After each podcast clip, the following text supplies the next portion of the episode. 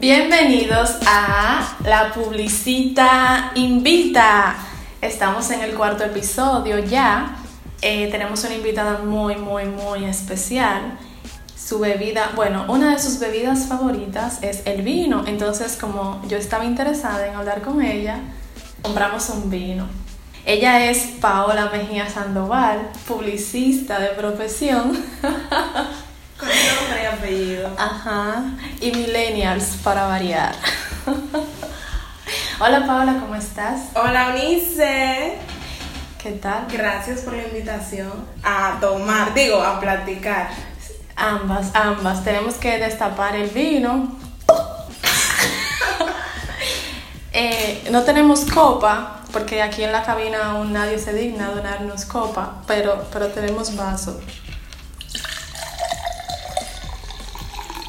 Vamos a brindar. Mm, Salud. salud. Tienes que mirar a los ojos cuando brindes. ¿Sabe cómo jugo de uva ese vino? Paola es una millennial que tiene 28 años de edad, pero para mí, como todo lo redondeo, ella tiene 30 años. Entonces, pero ella es una millennial diferente y de eso es que vamos a hablar hoy. Los millennials, naturalmente, son seres independientes, 100% digitales, Uh. eh, amantes de la tecnología, no son conformistas y otras características que Paola no cumple. Paola es un ser conformista. Ella que me desmienta. Voy a tomar un chin más. Dale. Yo quiero que tú nos cuentes a todos cómo, cómo ha sido tu infancia, tu adolescencia y, y tu vida millennials. Mi conformismo. Ajá. Bueno, mi infancia fue muy fácil. Yo estaba ahí, el tiempo pasó y crecí. Ya, eso es todo. ¿Y qué tú, qué tú hacías en la adolescencia y eso? En mi adolescencia, bueno, desde el principio, mi infancia, yo me crié con mi abuela y mi tía y ellos, ellas eran muy estrictas y yo siempre tuve respeto de sus palabras y me acostumbré a no hacer las cosas que me dijeron que no hiciera. Me perdí de muchas travesuras, pero no me hicieron mucha falta tampoco. Y en la adolescencia, mi adolescencia fue tranquila dentro de lo que cabe. Yo era una muchacha tranquila. Todo el que me conoce, esa muchacha no rompe un plato. y es así. eh, ¿Tú rompes la vajilla? no, yo la quiebro un chin, pero tampoco para romperla. Lo normal. ¿Cómo tú llegas a Santo Domingo, la ciudad del divertidismo? Yo no la conocía así.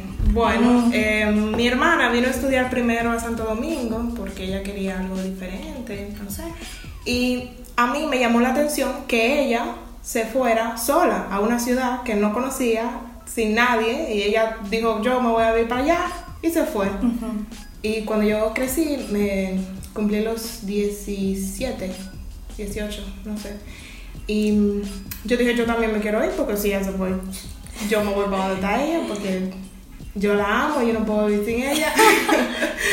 y le caí atrás. Y luego ella se casó, me dejó aquí sola, abandonada. Y, pero nada, estamos sobreviviendo. Te dañó ella. tu vida. Sí, me arruinó muchos planes, pero ¿Por qué tú dices que no puedes vivir sin ella? porque la quiero mucho. Aparte de... Porque me mantiene. Ah. Ahí era donde yo quería Ah. llegar, señor. Una gente de 28 años, millennials, que los millennials aman la independencia económica y todo. Paola dice que no, que pinche independencia. Cuéntanos un poquito sobre tu opinión sobre ese deseo de ser independiente de los millennials. En la adolescencia uno siempre tiene como el deseo de ser grande, de tener responsabilidades y de depender de uno mismo. Yo quiero hacer todo por mí misma, yo quiero trabajar, mantenerme, bla, bla, bla. Mi mamá siempre me decía, tú estás joven, tú tranquila, concéntrate en la universidad y estás tranquila. Y yo, no, yo quiero trabajar, yo quiero pagarme mi vaina, si yo suelta me manda. No pedirle dinero a nadie. Sí, yo quiero ser independiente. Error número 30. bueno, y así yo empecé a trabajar así y llegó un momento que yo me vi ganando una cantidad de dinero razonable para la edad que yo tenía y para el conocimiento que yo tenía, que era nulo, Sí. en la trampa del call center. Bueno, y yo era independiente 100%. Yo pagaba renta, pagaba mis comidas, me iba de rumba, etcétera, etcétera, etcétera. Fue muy divertido. ¿Cómo eran tus rumbas? Eran rumbas sanas. Eran rumbas sanas. Pero eran de amanecida, eran... Yo podía amanecer en la calle, o sea, llegar a mi casa a las 6 de la mañana y... Oh, tienes que entrar a trabajo a las 8. Báñate y devuélvete para la calle. Perfecto. Pero eran rumbas sanas, no era nada ilegal. Eran rumbas sanas. Entonces se puede decir que ese momento de independencia que tú tuviste en ese tiempo fue muy divertido, fue un dinero bien gozado. Sí, yo lo tiré para arriba y no me arrepiento. ¿Qué te hizo cambiar de opinión y cruzar al lado de no, independencia no, manténme, mami? Bueno, ¿qué pasa? Que no toda la vida es color de rosa. Y llegó un momento en que yo me vi y me di cuenta que yo no era feliz en el trabajo que yo hacía. Yo me levantaba todos los días y, ah, qué chévere, voy a ganar mucho dinero. Pero llegó un momento en que yo dije, ah, otra vez, a coger el teléfono. Otra vez, a escuchar, que no cambien los canales, que no funciona la pila de control, que quiero pagar mi factura, que... ah. Y yo misma me fui desencantando del trabajo y me fui dando cuenta de que, de que eso no... El dinero no te compra la felicidad. Mm. Te acompaña, te deja cerca. Tú lo disfrutas mucho, pero el dinero no te compra la felicidad. Y al final del día, cuando tú llegas a tu casa, te acuestas y te tienes que levantar el día siguiente y tú dices, mierda, tengo que levantarme otra vez a hacer lo mismo. No. Y ahí fue que yo llamé a mi mamá y le dije, mami, yo no quiero ser independiente, manténme, voy para la universidad, voy a terminar mi carrera, voy a hacer lo que me gusta. Y así. Entonces tú eres más feliz ahora, se puede decir. Sí, ahora yo soy feliz, 100%. Mm, Por, yo- lo, por lo menos me levanto, digo, ok, voy a hacer algo que me gusta. Exacto, aunque sea repetitivo, entre comillas, es algo que te gusta, que te llena. Sí. A veces digo, conchale, quiero más dinero. Y luego pienso, tú puedes estar ganando más dinero, pero tú vas a pagar el precio de ganar más dinero. Y me, eh, tranquila, suave, eso llega. Y le da para atrás otra vez. ¿Por qué no te gusta el compromiso? ¿Pero quién te dijo eso? ¿De dónde tú sacas eso? Yo de que te veo, ¿Quién te dijo eso? yo no sé, tú eres una millennial diferente. Tú no quieres tener hijos, aunque eso es normal en los millennials, pero no te gusta como que el compromiso. Te gusta la vida chilling, tranquila, hice esto, recibí aquello, ok, todo bien, ya. No sé, yo no sé, tengo mucha gente comprometida cerca de mí, entonces como que yo veo las cosas que le pasan a ellos y yo digo, "Mm, quiero eso. Y sale corriendo. Salgo corriendo, saco pie de una vez. Pero eso yo creo que tiene que ver con lo que me pasa a mí en la cabeza ahora, ¿Qué te pasa a ti en la cabeza? que no quiero compromiso. Pero no sé, quizá en Dos años. seis meses o un año yo diga, ya, quiero algo, quiero comprometerme con algo, quiero hacer algo y me comprometo y así. O sea, ahora mismo tú tienes tu mentalidad de una quinceañera o, o de 18 más o menos. Yo siento que ahora mismo yo estoy pensando como si tuviera 22 años. yo quiero aprender a hacer, eh, quiero crecer en mi, en mi carrera, en mi trabajo. Quiero crecer, aprender. Ya eso de que de compromiso y familia para después. No, después, después. Después no se aficia y se loca. Después. Eh, el éxito, la mayoría de los millennials no lo ven como lo ve la gente normal. O sea, la generación antes de los millennials, que tener una empresa, tener una familia, un matrimonio estable, una casa muy linda.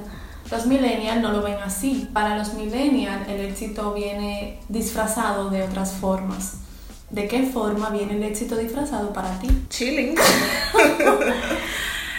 El éxito yo lo veo como que... Ginebra en la playa, ya. o Cuba Libre, lo que aparezca. Pero el éxito depende de tus metas, me parece. Si tú quieres eh, ser el dueño de un imperio, ese va a ser tu éxito y tú vas a trabajar para eso. Te vas a levantar todos los días para trabajar para eso y lo logre o no lo logre, en el camino tú te sientes bien, tú te sientes que tú te estás realizando. Pero si tu éxito es Cuba Libre en la playa, con un trabajo técnico, con una carrera técnica, tú lo puedes conseguir. O sea, para mí el éxito es estar rodeado de gente que te quiera, trabajar en algo que te guste y poder pagar la cuenta todos los días. Sobre todo. Sí, ya yo lo logré.